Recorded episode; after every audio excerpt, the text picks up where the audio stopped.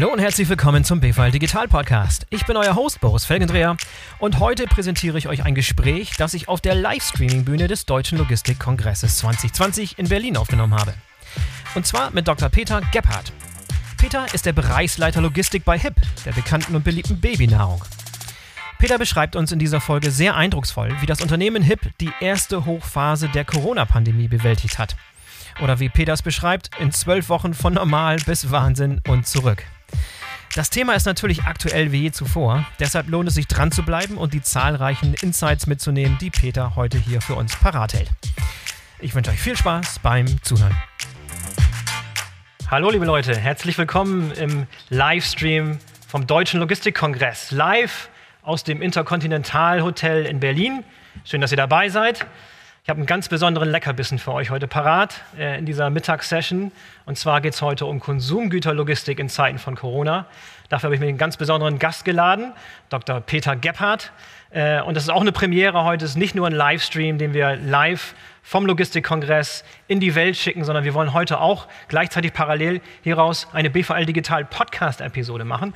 Das heißt, heute fahren wir zweigleisig im Nachgang für Leute, die heute nicht die Chance hatten, diesen Livestream zu sehen, beziehungsweise diesen Livestream nicht on demand später gucken können und unterwegs bequemerweise im Auto vielleicht diese Präsentation als Podcast-Folge hören wollen, nehmen wir das Ganze auch gleichzeitig als Podcast-Episode auf. Die ist dann auf allen gängigen Plattformen abrufbar. Jetzt möchte ich aber unseren Gast begrüßen, hier im Deutschen Logistikkongress und im BVL Digital Podcast. Herzlich willkommen, Peter. Vielen Dank. Dankeschön, Boris. Schön, dass du dabei bist. Danke. Peter, stellst du dich ganz kurz vor, bevor wir losgehen? Mache ich gerne. Peter Gebhardt, bin Bereichsleiter Logistik bei der Firma HIP, HIP Babynahrung. Ähm, kennt vermutlich jeder, sind wir Ja. alle damit aufgewachsen. ähm, habe nach dem Studium in München ähm, bei der Firma DAXA gearbeitet. Darf man das sagen? Ja, ich glaube schon. Ja, klar. Bei DAXA gearbeitet. Als Logistiker. Hast und, alles mitgemacht. ja, Als Logistiker darf man das. Ja, ne? ja. Bei, äh, bin dann zehn Jahre in ein sehr großes Fleisch- und Wurstwarenunternehmen gegangen, dort als Leiter Logistik Supply Chain. Danach sieben Jahre in der Schweiz Mhm. ähm, bei der Firma Coop, ein ganz großer Retailer, dort als Supply Chain Manager und vor allem dann bei der Firma Bell als äh, Supply, Leiter Supply Chain und Logistik. Also Bell, ganz großer äh, Fleisch- und Wurstwaren, Lebensmittelhersteller in der Schweiz.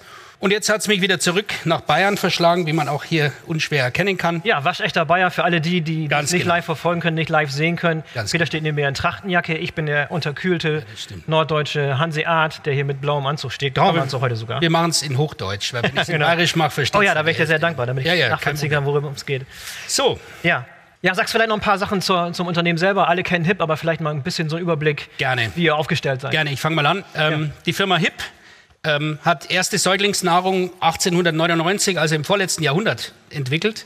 Ist jetzt in der fünften Generation im äh, Familienbesitz, gegründet zu 1932. Inzwischen haben wir sechs Werke in, quer durch Europa, Deutschland, Kroatien, Österreich, Russland, Schweiz, Ukraine, Ungarn. Wir haben knapp 4000 Mitarbeiter und haben einen Auslandsanteil tatsächlich von über 50 Prozent. Inzwischen machen wir Umsatz im Ausland. Ähm, Ausland ist für uns extrem wichtig. Was sehr, sehr wichtig ist, ist zum Beispiel der Markt in China. China ähm, mit Babymilch, Milchpulver ist natürlich ein Riesenthema für uns. Aber auch in ganz Europa sind wir mit eigenen Vertriebsgesellschaften, mit Distributeuren ähm, Ich glaube, diese die, die Story mit Babymilch und, und China, die, die kennen alle noch. Ist noch ein Ja, die kennt jeder noch. Da waren die Firmen in China mal ein bisschen unvorsichtig. Da sind ein paar Babys gestorben und dann sind die Chinesen äh, auf die europäischen Produkte gesprungen. Ja. Und das hat uns natürlich einen ordentlichen Boom. äh, Das ist aber auch schon ein paar Jahre her. Das ist einige ja, Jahre her. Ja, Das ist noch einige so Jahre her. Ist Genau. Bis heute anhalten, dieser ja, ja, Effekt. ja, ja, Ja. ja, nach wie vor. Also China ist ein extrem wichtiger Markt, ganz Ja. Asien. Ne? Ja. Genau. Gut, wie ist die Philosophie von HIP? Die möchte ich wirklich gerne noch erwähnen. Ähm, wir sind ein Hersteller von wirklich gesunden Produkten in absoluter Spitzenqualität, im Einklang mit der Natur. Wir sind auch ein extrem nachhaltiges Unternehmen. Das ist uns wirklich sehr, sehr wichtig. CO2-neutral schon seit Jahren und in äh, ja, mittelbarer Zukunft sogar CO2-positiv. Sehr gut. Ähm, unser Ziel, also wirklich, ähm, ja, also wirklich extrem nachhaltig. HIP ist der größte Verarbeiter von biologischen Rohstoffen weltweit, weiß vielleicht auch niemand, aber wir sind wirklich einer der ganz, ganz großen Biohersteller weltweit. Einer der größten Verwender Ja, von für, für Bio-Rohstoffe. Bio-Rohstoffe. Ja. Wir kaufen in der ganzen Welt. Versuchen natürlich regional zu kaufen, was geht. Die Karotte, die Kartoffel, die versuchen wir irgendwo in ja. der Nähe zu bekommen. Aber eine Mango, Banane, da wird es dann schwierig. Ja. Na? Okay, Peter, dann nimm uns doch mal mit auf eine, ja. eine, eine, eine, kleine Zeitreise. Sehr gerne. So das gesamte Jahr mal ein bisschen Revue passieren lassen. Mache ich gerne. Wie, so, wie ihr die Krise erlebt habt, mhm. wahrgenommen habt und gemeistert habt. Genau. Bin ich gespannt. Mache ich gerne. also, ähm, ich wurde ja gebeten, so ein bisschen die Logistik in Zeiten von Corona zu erklären. Ich glaube, jeder erinnert sich noch an die Zeit vor Corona.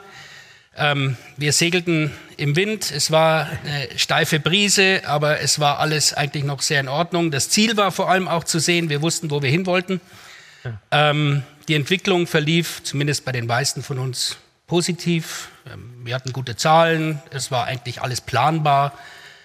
Das Leben war noch in Ordnung. Das Leben war in Ordnung. Und wir haben auch gedacht, wir haben alles im Griff. Wir haben gedacht, wir sind irgendwie, wir können zehn Bälle gleichzeitig jonglieren und können auf acht Hochzeiten tanzen und sind rumgechattet in der Welt und fanden uns alle ganz toll. Ja, und plötzlich kam, kam die Veränderung. Und plötzlich kam irgendwoher so ein komisches Virus. Mhm. Ähm, das hat uns alle wirklich extrem überrascht. Es hat uns alle wirklich vor den Kopf gestoßen. Los ging's. Ich habe nochmal nachgeschaut im Dezember, Ende Dezember, 30. Dezember. Das erste Mal eine Meldung, irgendeine komische Lungenkrankheit in China ist aufgetaucht. Eine von diesen Lungenkrankheiten. Eine von den vielen ja. da, die in ja. welchen Märkten passieren. Die auftauchen und wieder verschwinden. Ganz genau. Ja. Kein Mensch hat sich eigentlich Gedanken drüber gemacht. Ne? Januar. China hat plötzlich den Verkehr von und nach Wuhan, wo dieses komische Lungenvirus aufgetaucht ist, gestoppt. Erster Fall in USA wird publik. Erste Erkrankung auch in Deutschland, die Firma Webasto, ähm, zufällig nach, Nachbar, ich wohne ganz in der Nähe. Es war natürlich bei uns ein größeres Thema, aber insgesamt hat man sich eigentlich noch wenig Gedanken darüber gemacht. Ja. Ne? Ähm, aber es ging schon los, Airlines stoppen die China-Flüge und die WHO erklärt eine erste gesundheitliche Notlage von internationaler Tragweite. Mhm. Aber gut, das war noch alles sehr diffus. Ne? Das war noch mhm. alles so, man wusste eigentlich mhm. nicht, was los ist. Dann Februar, Frankreich hat den ersten Todesfall gemeldet. Italien hat ganze Städte plötzlich abgeriegelt. Italien, Mailand, die ganze Lombardei hat es ja extrem stark getroffen. Das war wirklich eine ganz bittere Geschichte. Ja. Da wurde es dann ernst. Also da haben wir dann gemerkt, irgendwas ist da ganz komisch. Ne? Ja. Habt ihr viele Sachen in, in Italien? ja, mhm. das war für uns, unser Lager ist ganz, ah. ganz äh, in der Nähe von Mailand. Ja. Unser großes italienisches Lager, da haben wir 8000 Paletten.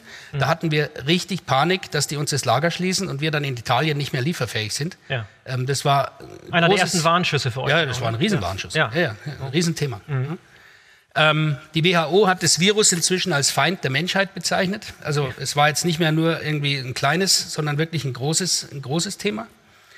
Und ähm, die Regierung hat einen ersten Krisenstab oder wirklich den Krisenstab eingerichtet, der dann tatsächlich getagt hat, mhm. auch täglich.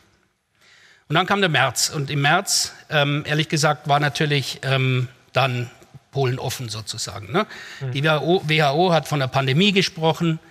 Deutschland hat die Grenzen komplett dicht gemacht zum Teil. Also es war ja kein Grenzverkehr nach Österreich äh, mehr möglich und so weiter. Frankreich ähm, die Schulen, die Kitas, alle wurden geschlossen im März ja. und, und es kam dann zum Shutdown, erstmal zum dreiwöchigen, der nochmal verlängert wurde. Ein Kontaktverbot, die Leute durften nicht mehr, nicht mehr raus, durften sich nicht mehr begegnen, die Gastronomie ja. hat geschlossen, Hotels haben geschlossen. Und äh, es war irre. Ne? Und, und, und ja. das Hamstern, sozusagen, das Hamstern von Klopapier von. Ja, war das bei euch auch eine, Klopapier, wissen alle, ja. war das auch ein Thema bei es euch? Es war auch bei uns ein Thema, ich komme nachher nochmal drauf, aber ähm, wir haben es natürlich auch erstmal brutal gemerkt. Das ja. waren natürlich echte, echte ähm, Einflüsse, die uns da sich breit gemacht haben. Wir wussten überhaupt nicht, wie wir reagieren sollten. Als nächstes, was heißt denn das jetzt? Wir, wir waren ja alle ratlos, ne? Irgendwie so, also es ja. hat ja nicht nur uns jetzt bei HIP oder die Branche Logistik, sondern es hat ja alle betroffen. Hier möchte ich gerne meinen mein, mein, äh, äh, Box, Box-Idol Mike Tyson zitieren, den großen Philosophen, der gesagt hat, everyone has a plan till they get punched in the mouth. Ähm, ja. Sprichwörtlich ähm, übersetzt, jeder hat einen Plan, ja. bis er eins in die Fresse kriegt. Und dann ist der Plan obsolet. Und das haben wir alle erlebt in diesem Jahr. Und das haben wir wirklich alle erlebt. Also wir hatten alle diesen Plan und plötzlich war der gar nichts mehr wert. Ne? Plötzlich ja. wusste niemand, was eigentlich los ist. Ja. Und dann ging es los in die konkreten Maßnahmen. Was habt ihr dann konkret für Maßnahmen ergriffen? genau, konkret hat es, was hat es bei HIP bedeutet? Wir haben halt erstmal einen Krisenstab eingerichtet. Ein Krisenstab, da waren alle drin, da waren die Gesellschafter, die Herren HIP drin, da war die Geschäftsführung drin, aber auch Einkauf, Planung, Logistik, ja. ähm, Vertrieb, alle waren da und haben dann täglich 8 Uhr gab es äh, Emergency Calls sozusagen und um 8 Uhr, von 8 bis 9 haben wir uns täglich jeden Tag ähm, zusammengesetzt, ähm, online natürlich, jeder ja. war ja zu Hause, ja. Ähm, und äh, haben beratschlagt, wie es weitergeht. Herr Hipp ist auch dein direkter Chef, habe ich verstanden. Ja, ne? ja. genau. Ja. Ich berichte auch direkt an den Herrn Hipp. Der war jetzt natürlich nicht immer dabei, aber äh, es war, es ist Chefsache. Also da ging es nicht mehr darum, irgendwie, dass das die untere Ebene entscheidet, sondern da war natürlich irgendwie ähm, Führung gefragt. Ja. Genau. Was haben wir noch gemacht? Wir haben natürlich in der Produktion zusätzliche Hygienemaßnahmen ähm, eingerichtet. Ganz wichtig. Wir haben natürlich heute schon extrem hohe Hygienemaßnahmen, aber wir haben die noch viel, viel mehr verstärkt. Kleine Teams gemacht. Die Leute durften sich nicht mehr treffen, durften nicht mehr miteinander Brotzeit machen, essen. Ähm, es wurden sich, also es war einfach nur noch in wirklich ganz, ganz kleinen Teams. Ähm, zu schauen, dass also wenn jemand infiziert würde, sozusagen, dass nur dieses kleine Team rausginge ja. und nicht eine ganze Produktion, sondern eine ganze Schicht. Mhm. Wie manuell ist eure Produktion eigentlich noch? Wie viele Leute sind da unterwegs in so einem In, so in der Produktion, ja, wir haben ganz verschiedene Werke ähm, in Pfaffenhofen an der Ilm, das ist zwischen München und Ingolstadt, wo unser Hauptwerk ist und unsere Zentrale. Da arbeiten 300 ungefähr in der Produktion. Ja, okay, also schon noch recht viele Leute. Ne? Ja, ja, ja, ja, das schon noch. In drei Schichten. Mhm. Genau, dann gab es natürlich bei uns ein Reiseverbot komplettes Reiseverbot. Ähm, da hieß es, also alle Reisen auch in die anderen Produktionsstandorte gestrichen. Das wurde sukzessive dann umgesetzt, aber mhm. es ging dann relativ schnell, dass man gesagt, überhaupt nicht mehr. Ja. Ja. Ähm, Büros geschlossen. 15. März hieß es, alle nach Hause, komplett. Ähm, das war natürlich irre. Also ähm, wir haben uns schon ja. langsam vorbereitet, aber plötzlich alle zu Hause zu sein, ein totaler Paradigmawechsel. Also mhm. wir sind jetzt nicht so ein Google, die alle schon seit Jahren daheim arbeiten, weiß ich ja. nicht, sondern wir sind halt ein hemdsärmeliges Familienunternehmen, wo man um ja. acht ins Büro geht und um sechs wieder raus und plötzlich ja, ja, man daheim. Ne? Das ist schon extrem ähm, seltsam. Aber es musste sein und natürlich die Kommunikation damit ausschließlich über Telefon, über Microsoft Teams, über Skype, über WebEx, ja. über was weiß ich. Ja, so das waren die internen Maßnahmen. Aber wie hat der Markt reagiert? Was, der was Markt hat, was, hat die, was hat die Nachfrage gemacht? Was ging, ja. was ging da in ja, den Monaten? Markt, der Markt hat verrückt reagiert. Völlig verrückt. Ich habe das mal aufgezeichnet ähm, an einem Beispiel hier ähm, für Leute im Podcast. Ähm, zu sehen, Januar, Februar, wir haben normale Schwankungen. Wir haben normale ähm, Schwankungen der Bestellungen. Die Kunden bestellen Donnerstag mehr als Montag, weil das Wochenende kommt und sowas. Also wir haben normale Schwankungen in der Auslieferung. Das sieht man hier auch im Januar und Februar. Ganz normal schwankt das in so einer Bandbreite, ja. das ist auf diesem Chart zu sehen. Genau. Und dann genau. plötzlich kommt der März und jetzt kommen und diese plötzlich wilden... kam der März und ja. plötzlich, also da sieht man eben diese Hamsterkäufe, plötzlich kamen Bestellungen, äh, wir sind, wir sind fast in Ohnmacht gefallen. Wir haben gesagt, was ist denn jetzt los? Ne? Ähm, es kamen also Bestellungen, das Lager wusste überhaupt nicht mehr, äh, wie sie das Ganze abarbeiten sollten. Wir haben dann natürlich die Kunden angerufen, wir mussten mit den Kunden sprechen und sagen, ähm, wir können morgen nicht liefern, es wird übermorgen, weil wir haben diese Mengen, wir kriegen das gar nicht ja. mehr hin. Ne? Und das waren auch die ähm, Schwankungen ähm, nicht nur nach oben, sondern nach unten. Ne? Das genau, also genau, ja. genau. Also ähm, erstmal natürlich ganz nach oben, weil die Leute haben alle gedacht, sie kriegen jetzt demnächst keine Babynahrung mehr. Und es war natürlich wichtig, das noch zu bekommen. Die Kunden haben es gedacht und die Endkunden auch. Deswegen kamen erstmal diese Wahnsinnsbestellungen. Dann waren die Lager voll. Dann waren die Kunden ja. alle die Regale voll. Und dann ging es nach unten plötzlich. Gibt es ein paar Beispiele, so anekdotisch, ein paar Beispiele von Bestellungen, die da reinkamen? Ja, also ein großer ein großer Online-Händler zum Beispiel, Aha. fällt mir jetzt gerade ein, ähm, der, der große mit A aus Amerika, ne? Ja, okay. Ähm, der bestellt bei uns auch und wir liefern dahin. Ähm, also gute Steigerungen, aber ist okay. Der hat einen Artikel gehabt, den er normalerweise mit drei, vier Paletten bestellt ja. ähm, pro Bestellung.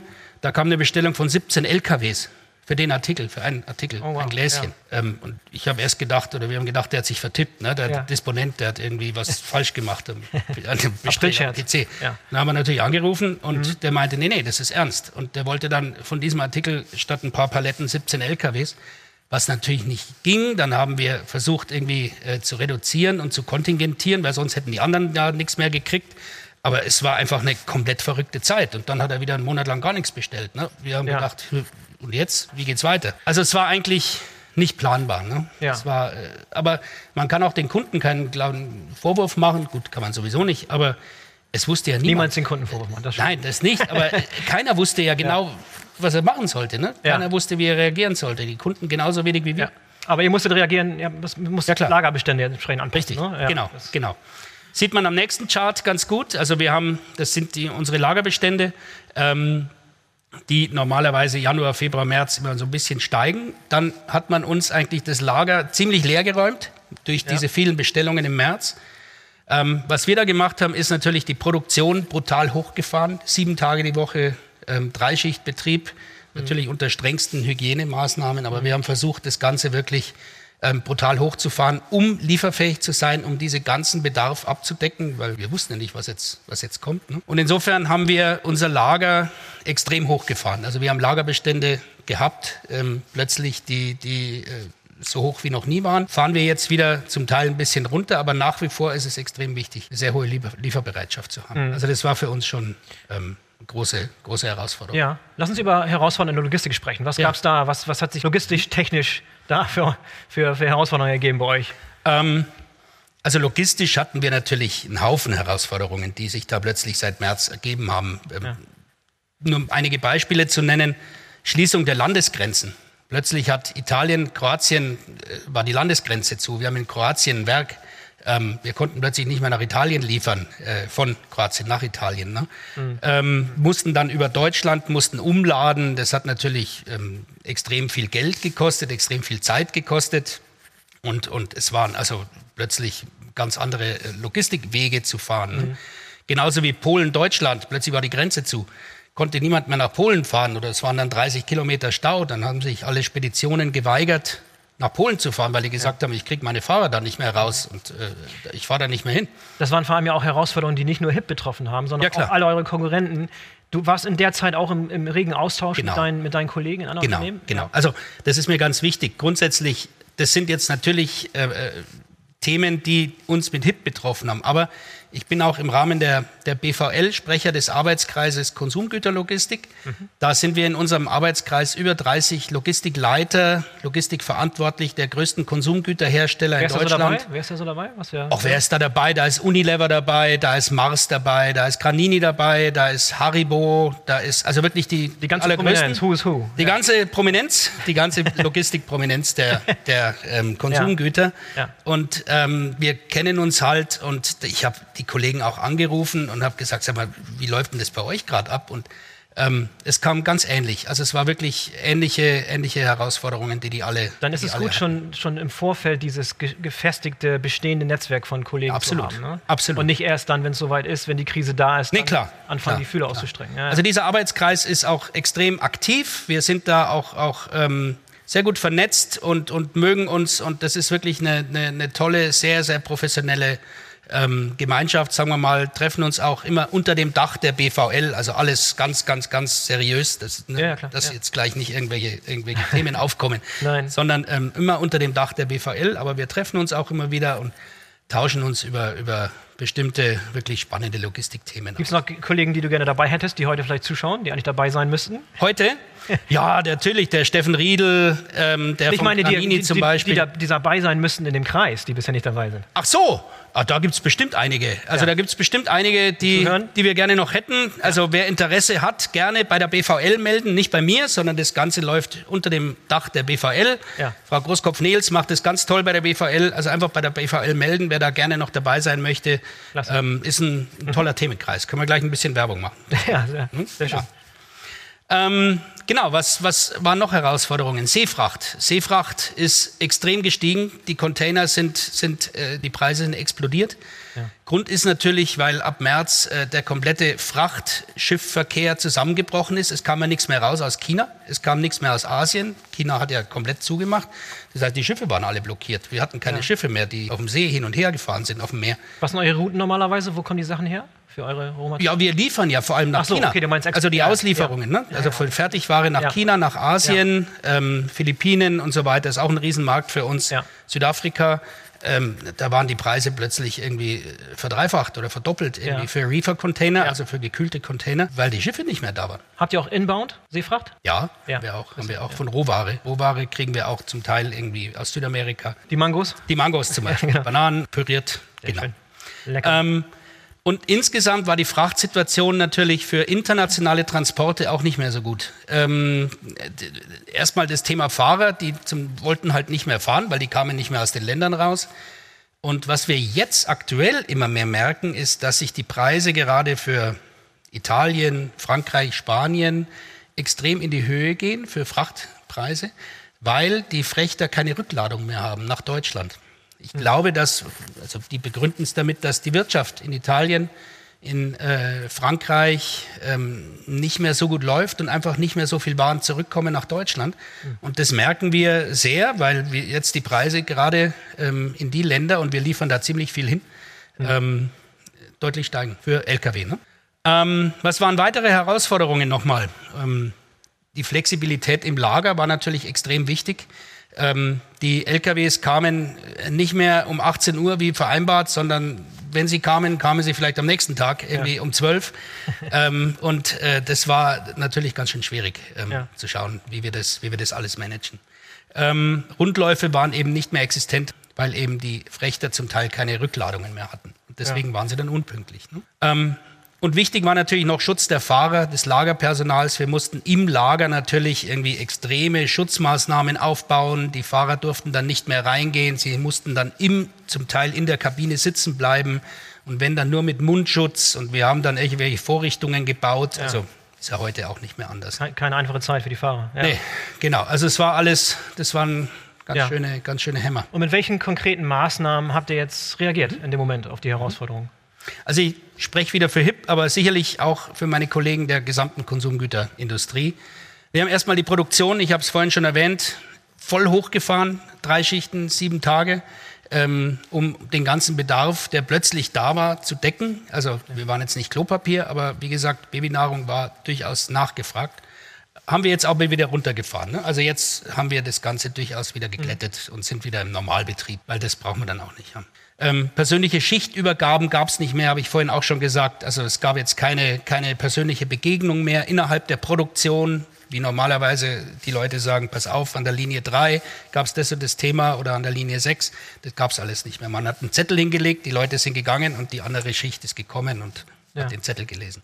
ähm, und wir haben natürlich die Sicherheitsbestände gerade von A-Artikeln extrem hochgefahren und die haben wir bis heute hoch. A-Artikel sind unsere Milchen zum Beispiel, also die Milch, Milchbabypulver oder auch die anderen be wichtigsten, besten Artikel, ähm, haben wir hochgefahren, um einfach lieferfähig zu sein, um, wenn irgendwas passiert, ähm, die Sicherheit zu haben, dass der Kunde bedient wird. Wir haben zusätzliche Lagerfläche angemietet. Wir hatten Angst, dass uns ein Fertigwarenlager, wo die ganze Ware drin liegt, plötzlich geschlossen wird aufgrund von Corona. Dass die Behörden kommen und sagen, äh, da gibt es einen Fall, da ist dunkelrot, ähm, das Lager ist dicht. Dann hätte man nicht mehr ausliefern können. Deswegen haben wir zusätzliche Lager angemietet in Deutschland, haben Ware dann geschattelt in andere Läger, um, falls ein Lager geschlossen wird, aus dem anderen noch irgendwie lieferfähig zu sein. Also das war ein Riesenthema. Ähm, hat wirklich viel Geld auch gekostet, aber es war uns wichtig, wichtig, zumindest die A-Artikel immer lieferfähig zu sein. Ne? Gilt jetzt nicht nur für uns, sondern auch die andere Branche auch. Ähm, wir haben das halt so gemacht. Natürlich viel mit Ämtern, mit Behörden gesprochen, ähm, extreme, extreme mit dem Gesundheitsamt, mit dem Landratsamt, ähm, extrem enger Kontakt. Und die verschiedenen Artikelgruppen auf mehrere regional gestreute Läger, habe ich gerade gesagt, ähm, wie erwähnt, dass wir eben die Artikel wirklich auf verschiedene Läger gestreut haben. Ne? Genau. Das waren so die, die wichtigsten Maßnahmen in Produktion, Planung und Logistik. Was haben wir denn weiterhin noch gemacht? Wir haben versucht, alternative Warenströme aufzubauen für eventuelle Ausfälle ganzer Verkehrswege.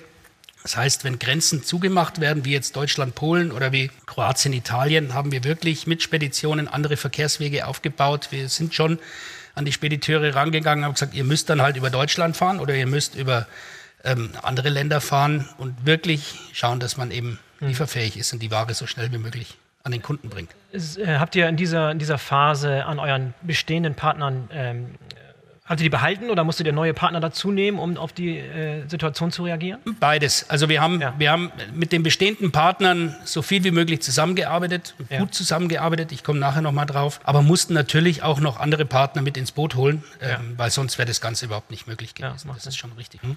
Wir haben unsere Rohwaren, unsere Rohstoffe auch klassifiziert in bestimmte, in bestimmte äh, Kategorien, um zu sehen, was ist das wichtigste, die wichtigste Rohware und haben dann versucht, von dieser Rohware die Bestände auch zu erhöhen, auch vielleicht zwei oder drei Lieferanten zu finden, klingt jetzt blöd, da sagt jeder, wieso haben die jetzt nicht für alles drei Lieferanten? Das ist bei uns natürlich das Thema. Standard, ne? Ja. Hoher ja. Standard, genau. Ja. Also wir haben so dermaßen hohe Qualitätsstandards, was Rohware anbetrifft, dass wir zum Teil froh sind, ähm, wenn wir überhaupt einen Lieferanten finden, der also diese Materialien mit dieser Qualität liefern kann. Also ja. da ist die Firma HIP wirklich, muss ich echt sagen, einzigartig.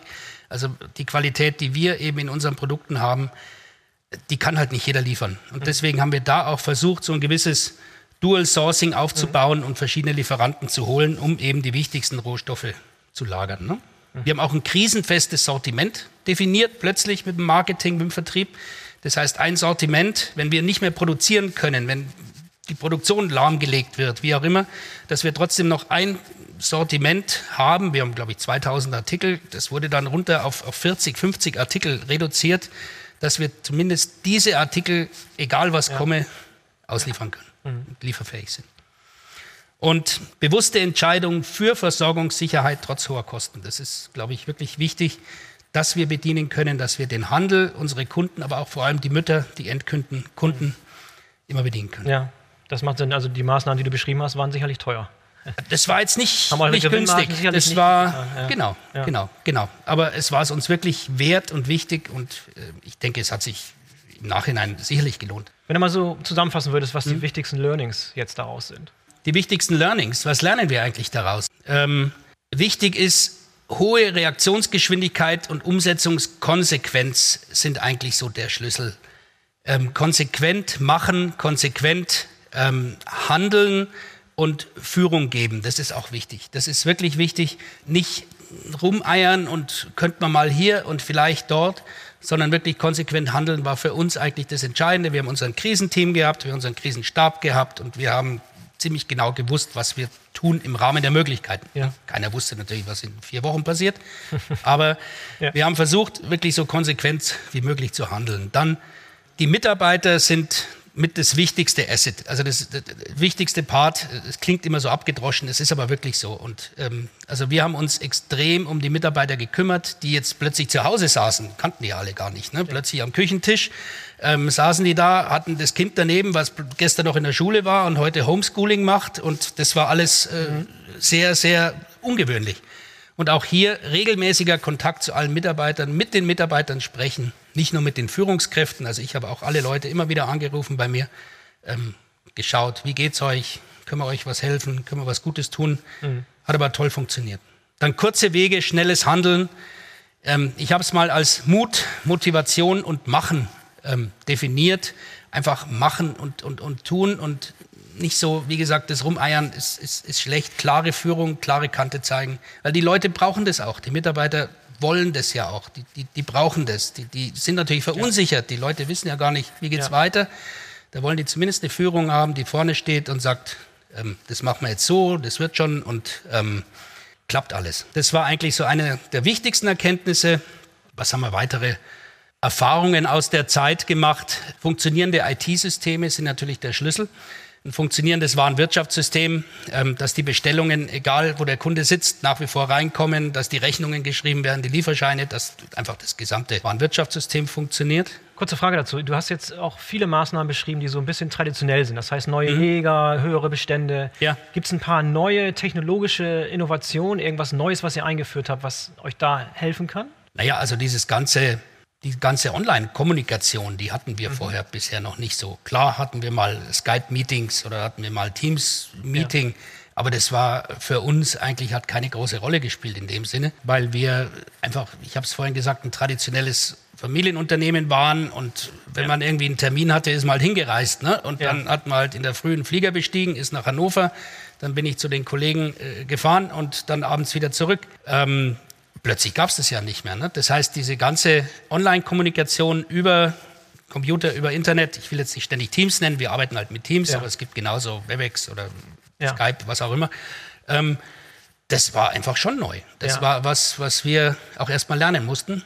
Und in der Unternehmenssteuerung und Logistiksteuerung habt Ja. ihr klassische ERP-Systeme am Start und Transportmanagementsysteme. Genau. Da hat ihr auch nachher, da ist nichts Neues dazugekommen oder Hm, Da ist jetzt nichts Neues dazugekommen, aber ähm, was wir jetzt schon versuchen, ist mehr Transparenz in die ganze Supply Chain zu kriegen. Also ähm, zu wissen, wo ist meine Rohware, wann kriege ich die tatsächlich.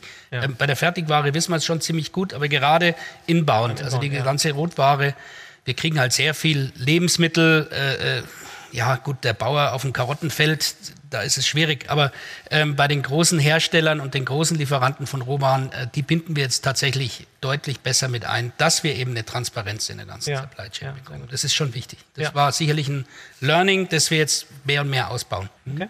Genau.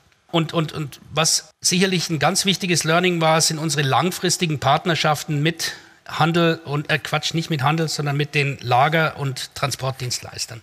Also wir arbeiten sehr lange mit bestehenden Dienstleistern zusammen. Das hat toll geklappt, das muss man wirklich sagen. Unser Lagerdienstleister, der hat mitgezogen ohne Ende. Die Leute sind gekommen, auch trotz Lockdown und alles. Die haben im Lager gearbeitet. Die Fahrer, ich komme nachher auch nochmal drauf, ähm, die sind ja auch, um ehrlich zu sein, wirklich arme, arme Schweine, die dann äh, da saßen in ihren LKWs, die mit Maske äh, arbeiten mussten, während wir alle schön zu Hause im Homeoffice saßen. Ähm, die haben wirklich toll äh, mitgearbeitet und ähm, das muss man wirklich sagen. Da haben sich die langjährigen Partnerschaften auch, auch ähm, ja. sehr, sehr auch nicht bewährt. selbstverständlich, dass man in so einer Krisenzeit so an einem selben Strang zieht. Genau. Weil es könnte ja auch so ein Schuld in die Schuhe schieben oder Genau. ne, Fingerpointing, wie man es im Englischen sagen würde. Das gab es nicht. Also nein, war eine, nein, ja, nein. Ja. Überhaupt nicht. Sehr gesund. Überhaupt nicht. Das war, das war wirklich gut. Also das war wichtig. Ne? Auch an Preisen zum Beispiel. Es ging ja die Transportpreise dann zum Teil innerhalb Deutschlands ganz schön in den Keller, weil viele äh, äh, Branchen weggebrochen sind, Automobil und so weiter, hat plötzlich an, äh, die Arbeit eingestellt, dann standen viele LKWs da, dann wurden plötzlich Preise im Markt angeboten, die waren so deutlich unter den Preisen, wie wir normalerweise zahlen. Also mir hat ein Spediteur gesagt, er fährt von Hamburg ähm, nach, nach Österreich, wo wir ein Werk haben, für 300 Euro. Dann habe ich gesagt, ey, du kannst pure nicht für Verzweiflung. 300 Ja. Euro da runterfahren. Ja. Geht nicht. Ja. Ich habe gesagt, ich habe nichts. Ich habe wirklich nichts. Und ja. der Wettbewerb ist so hart. Das haben wir nicht gemacht. Also da haben wir, wir haben normale Preise weiter auch bezahlt. Das ist mir ganz wichtig. Also ja. wir haben die Situation nicht ausgenutzt, um jetzt zu sagen, ich prügel dich jetzt runter. Also auf gar keinen Fall, weil ähm, schlussendlich irgendwann wird sich die Situation erholen ähm, und Ja, dann ja. steht er irgendwann da und sagt, pass Genau. auf, jetzt zahlst du was Doppelte. Und, Die Retourkutsche. Ja. Genau, genau. Und das wollten wir eben nicht. Ne? Ja. Genau. ja, genau. In der gesamten Supply Chain gab es ja natürlich auch ein echtes Risikomanagement, was wir eingeführt haben. Erhöhung der Sicherheitsbestände ist natürlich ein ganz wichtiges Thema für uns, für kritische Rohstoffe. Verstärktes Dual Sourcing, das sind so ein paar Punkte, die ich vorhin schon erwähnt habe. Wir versuchen eben die wichtigsten Rohstoffen, Rohstoffe jetzt auch mit verschiedenen äh, äh, Lieferanten zu bekommen. Ähm, natürlich auch die Erhöhung des Automatisierungsgrades. Manche Investitionen, die man ja, nach hinten geschoben hat in der Produktion, wo man gesagt hat, das braucht so eigentlich nicht hier irgendwelche Förderbänder oder irgendwelche Sachen, können doch die Menschen darüber fahren, irgendwie da mit Ja. dem Hubwagen. Das wird jetzt natürlich drüber nachgedacht, zu sagen, pass auf, äh, wenn wir das Ganze automatisieren, dann verringert sich natürlich das Infektionsrisiko deutlich. Die Leute ähm, sind nicht mehr so eng beieinander. Ähm, also hier sind wir auch durchaus ähm, dabei, das Ganze zu. Genau. Und natürlich insgesamt, wie ich gesagt habe, die bessere Steuerung, Überwachung der gesamten Supply Chain ist eigentlich ein ganz wichtiger Punkt für uns. Jetzt mal übergeleitet, ähm, so ein paar Ja. Herausforderungen, die du vielleicht mit deinem Team gehabt hast. Du hast schon ein bisschen angedeutet, Mhm. Führung ist wichtig in dieser Zeit. Wie, äh, wie bist du damit umgegangen? Wie hast du, wie hast du dein Team geleitet in dieser Ja, schweren das war, das war natürlich gar nicht so einfach. Ne? Ja. Ähm, aber Führung ist, ist ganz wichtig und was wirklich ganz klar ist, es geht nur gemeinsam. Also wenn man äh, da vorne steht und den Einzelkämpfer spielt, hat man komplett verloren. Es geht wirklich nur mit einem Team, mit einem tollen Team. Und ich muss jetzt sagen, bei uns, aber ich weiß von den Kollegen in den anderen Konsumgüterunternehmen war es genauso. Die Leute haben unglaublich toll mitgezogen, das muss man wirklich sagen. Es gab natürlich viele private Herausforderungen. Plötzlich waren die Kinder nebendran, die Schulen waren zu, die Kitas waren zu, ja. plötzlich saß der Mann nebendran oder die Frau, irgendwie ja. ist ja auch irgendwie ja. plötzlich irgendwie was ganz Neues. Aber trotzdem, ähm, die Leute haben wirklich toll mitgezogen und wir haben viele Gespräche geführt, ähm, aber ich muss wirklich sagen, ich bin da ganz stolz aufs Team, aber es geht, wie gesagt, wirklich nur gemeinsam. Das war so eines der wichtigsten Learnings, die eigentlich schon bekannt waren, trotzdem. Ja, also da hat sich bestätigt nochmal. Noch, noch bestätigt. Beziehung zum Handel, wie hat sich das Verhältnis in, der, in dieser Phase da entwickelt? Beziehung zum Handel extrem positiv. Ähm, es wird sich jetzt so mancher wundern, weil normalerweise ist ja so das Verhältnis mit dem Handel nicht immer so Friede, Freude, Eierkuchen. Aber ich muss sagen, in dieser Zeit ähm, hatten wir ein sehr gutes Verhältnis mit dem Handel haben wir sonst auch, aber da wirklich besonders. Die Zusammenarbeit hat sich auf, auf äh, sehr, sehr gut äh, ergeben. Zum Beispiel hat der Handel seine Läger nachts aufgemacht. Der Handel hat seine Läger auf Samstag, auch Sonntag geöffnet, weil wir natürlich nicht mehr garantieren können, wir kommen jetzt Donnerstag um 17 Uhr, weil wir keine LKWs mehr hatten. Zum Teil kamen keine LKWs mehr, dann hat der Handel natürlich auch das Fünffache bestellt wie sonst. Das konnte man alles gar nicht äh, mhm. abarbeiten. Aber hier hatten wir eine sehr gute Zusammenarbeit mit dem Handel, muss man wirklich sagen. Der Handel hat da ein großes Verständnis auch dafür gehabt. Weiterhin, äh, der Handel war, sagen wir mal, in der kritischen äh, Phase auch bereit, komplette LKWs anzunehmen. Also wir liefern zwar zu den großen Handelskonzernen meist in vollen LKWs, aber es gibt natürlich auch Handelskonzerne, die nicht in vollen LKWs bestellen. Da haben wir gesagt, bitte, wir haben so ein langes MHD jetzt zum Beispiel bei uns, nehmt doch einen vollen LKW, wir tun uns wesentlich leichter in der Kommissionierung. Wir wissen gar nicht mehr, wie man sonst die Ware aus dem Warenausgang rausbringen, wenn wir jetzt so viele Einzelpositionen kommissionieren müssen. Mhm. Auch da hat der Handel uns eigentlich sehr unterstützt, hat gesagt, okay, bestellen wir voll, dafür bestellen wir weniger, aber eben dann in größeren Mengen sozusagen. Das gleiche auch Unternehmen oder Kunden, die in äh, Lagen äh, bestellen normalerweise, die haben dann in vollen Paletten bestellt. Also das ging wirklich sehr, sehr gut und es gab auch keine Beschwerden vom Handel in dem Sinne oder auch keine Strafen und sowas, wenn man mal zu spät kommt. Na, das ist ja immer ein Thema, war schon immer ein ja. Thema. Der Handel kommt natürlich immer mit Lieferbereitschaftsgrad, Lieferservicegrad um die Ecke. In der Zeit ähm, gar nicht. War ein bisschen Kulanz unterwegs. Ja, klar. Ja. Der war froh, dass er die Ware bekommen hat und wir waren froh, dass wir es irgendwie hingebracht haben.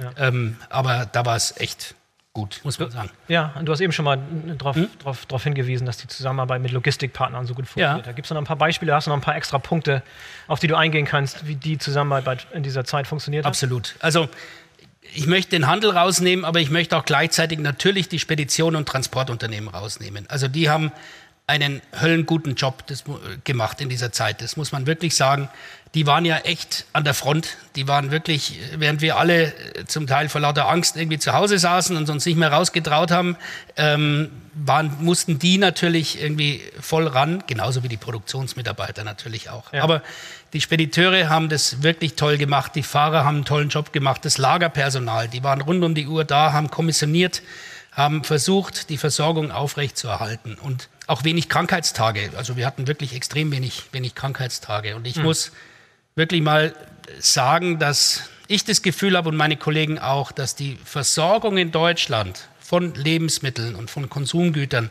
super funktioniert hat. Das muss Definitiv. man wirklich sagen. Ne? Definitiv. Es gab also im Handel keine Regallücken. Klar ja. war mal das Klopapier aus, aber ja. da sind wir alle selber schuld. Ja. War, ähm, war, ein Stresstest für das System, dass, aber, dass das genau. System überstanden hat.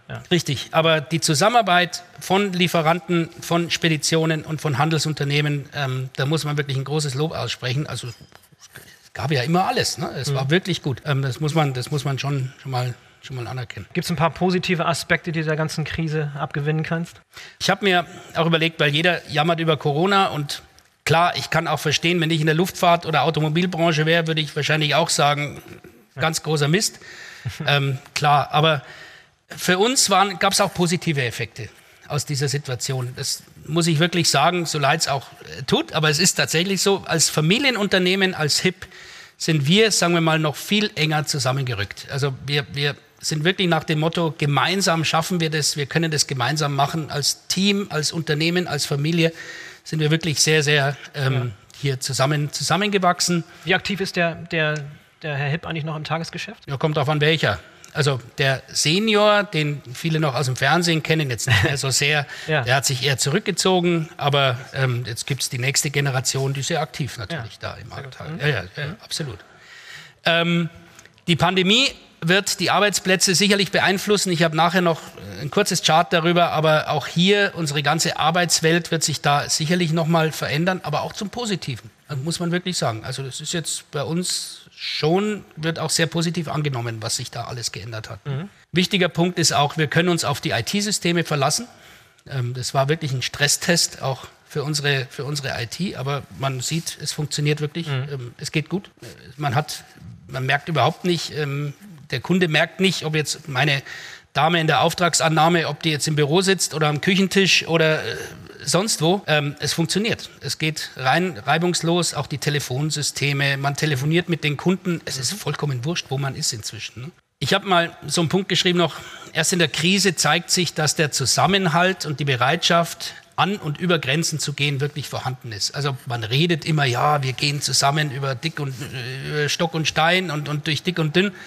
Aber wenn es dann wirklich drauf ankommt, merkt man, dass es tatsächlich so ist, dass man sich auf seine Leute unheimlich verlassen kann mhm. Ähm, und dass die wirklich ähm, da äh, einen toll, wirklich einen tollen Job machen. Ja? Und ähm, das Selbstvertrauen in die eigenen Fähigkeiten ist enorm gestiegen. Das ist ein Thema, manchmal hat man so ein bisschen Selbstzweifel und denkt, kann ich das und wird das alles gehen und die anderen sind alle viel besser. Ja. Ähm, da haben wir eigentlich gemerkt, die anderen sind überhaupt nicht besser. Wir sind ähm, auch richtig gut dabei. Ja. Das muss man wirklich sagen. Und du hast eben schon angedeutet, es gibt konkrete Veränderungen in der Arbeitswelt. Ja. Stichwort New Work. Ja. Was habt ihr da so rausgefunden? Stichpunkt New Work ist ein Thema, es wird sich die Arbeitswelt wirklich verändern. Das heißt, das Arbeiten in Bürogebäuden und sagen wir mal die tägliche Anwesenheit von mehreren hundert Mitarbeitern gehört der Vergangenheit an und wird auch sicherlich langfristig, zumindest bei uns, der Vergangenheit angehören. Es muss nicht mehr jeder Montag bis Freitag ins Büro und ja. es wird auch nicht mehr jeder Montag bis Freitag ins Büro gehen. Ähm, die Art der Kommunikation wird sich nachhaltig verändern also wir zwei reden jetzt persönlich, aber wir werden sicherlich auch äh, viel am Bildschirm zukünftig reden. Und wir werden live müssen. gestreamt. Und wir, und wir werden live gestreamt. Ja. Und normalerweise sitzen hier tausend Leute und jetzt ja. sitzt hier gar niemand, bis auf ein paar Techniker. Ja. Das ist neu.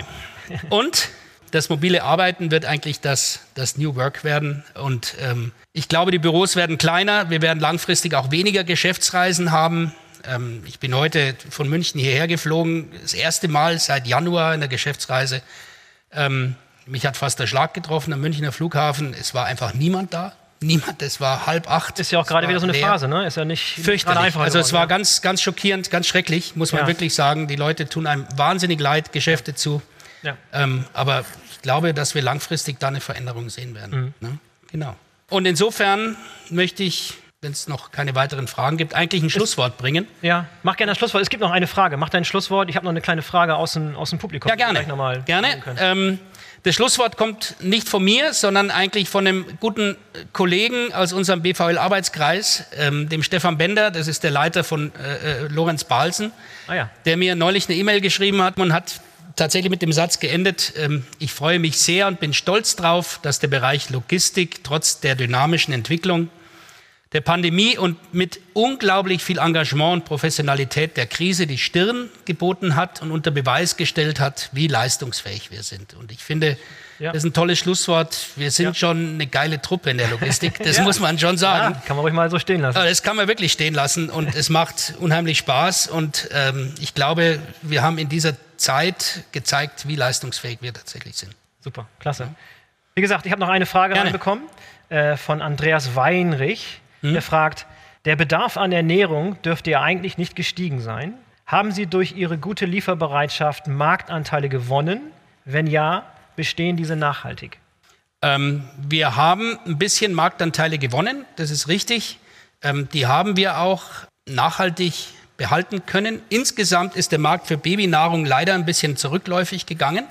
Ähm, der Grund ist, dass äh, die Leute mehr selber gekocht haben, ähm, mhm. die Leute mehr äh, zu Hause waren und sich natürlich dann irgendwie leider keine Gläschen gekauft haben, sondern dann Karotte mit, mit Birne und Apfel selber irgendwie im Thermomix sich irgendwie angerührt haben. Ähm, also insofern ist der Markt leicht zurück, aber unser ähm, Marktanteil ist tatsächlich gestiegen. Ähm, und wir tun natürlich alles dafür, den zu erhalten. Mhm. Wobei unser Marktanteil insgesamt jetzt aber mal nicht ganz so klein ist im Babymarkt, wenn ich das mal so Das kann ich mir vorstellen. Ja.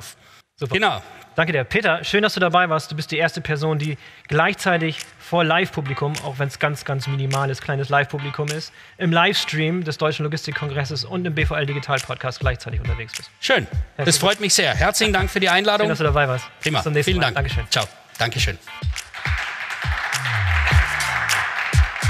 So, das war die BVL Digital Podcast Episode mit Dr. Peter Gebhardt von HIP. Ein Live-Mitschnitt vom digitalen Deutschen Logistikkongress in Berlin. Wir sind gespannt auf euer Feedback. Wenn es euch gefallen hat, dann würden wir uns auch über eine positive Bewertung auf der Podcast-Plattform eurer Wahl freuen. Und denkt dran, den BVL Digital Podcast zu abonnieren, damit ihr keine der kommenden Folgen verpasst. Bis zum nächsten Mal, euer Boris Felgendreher.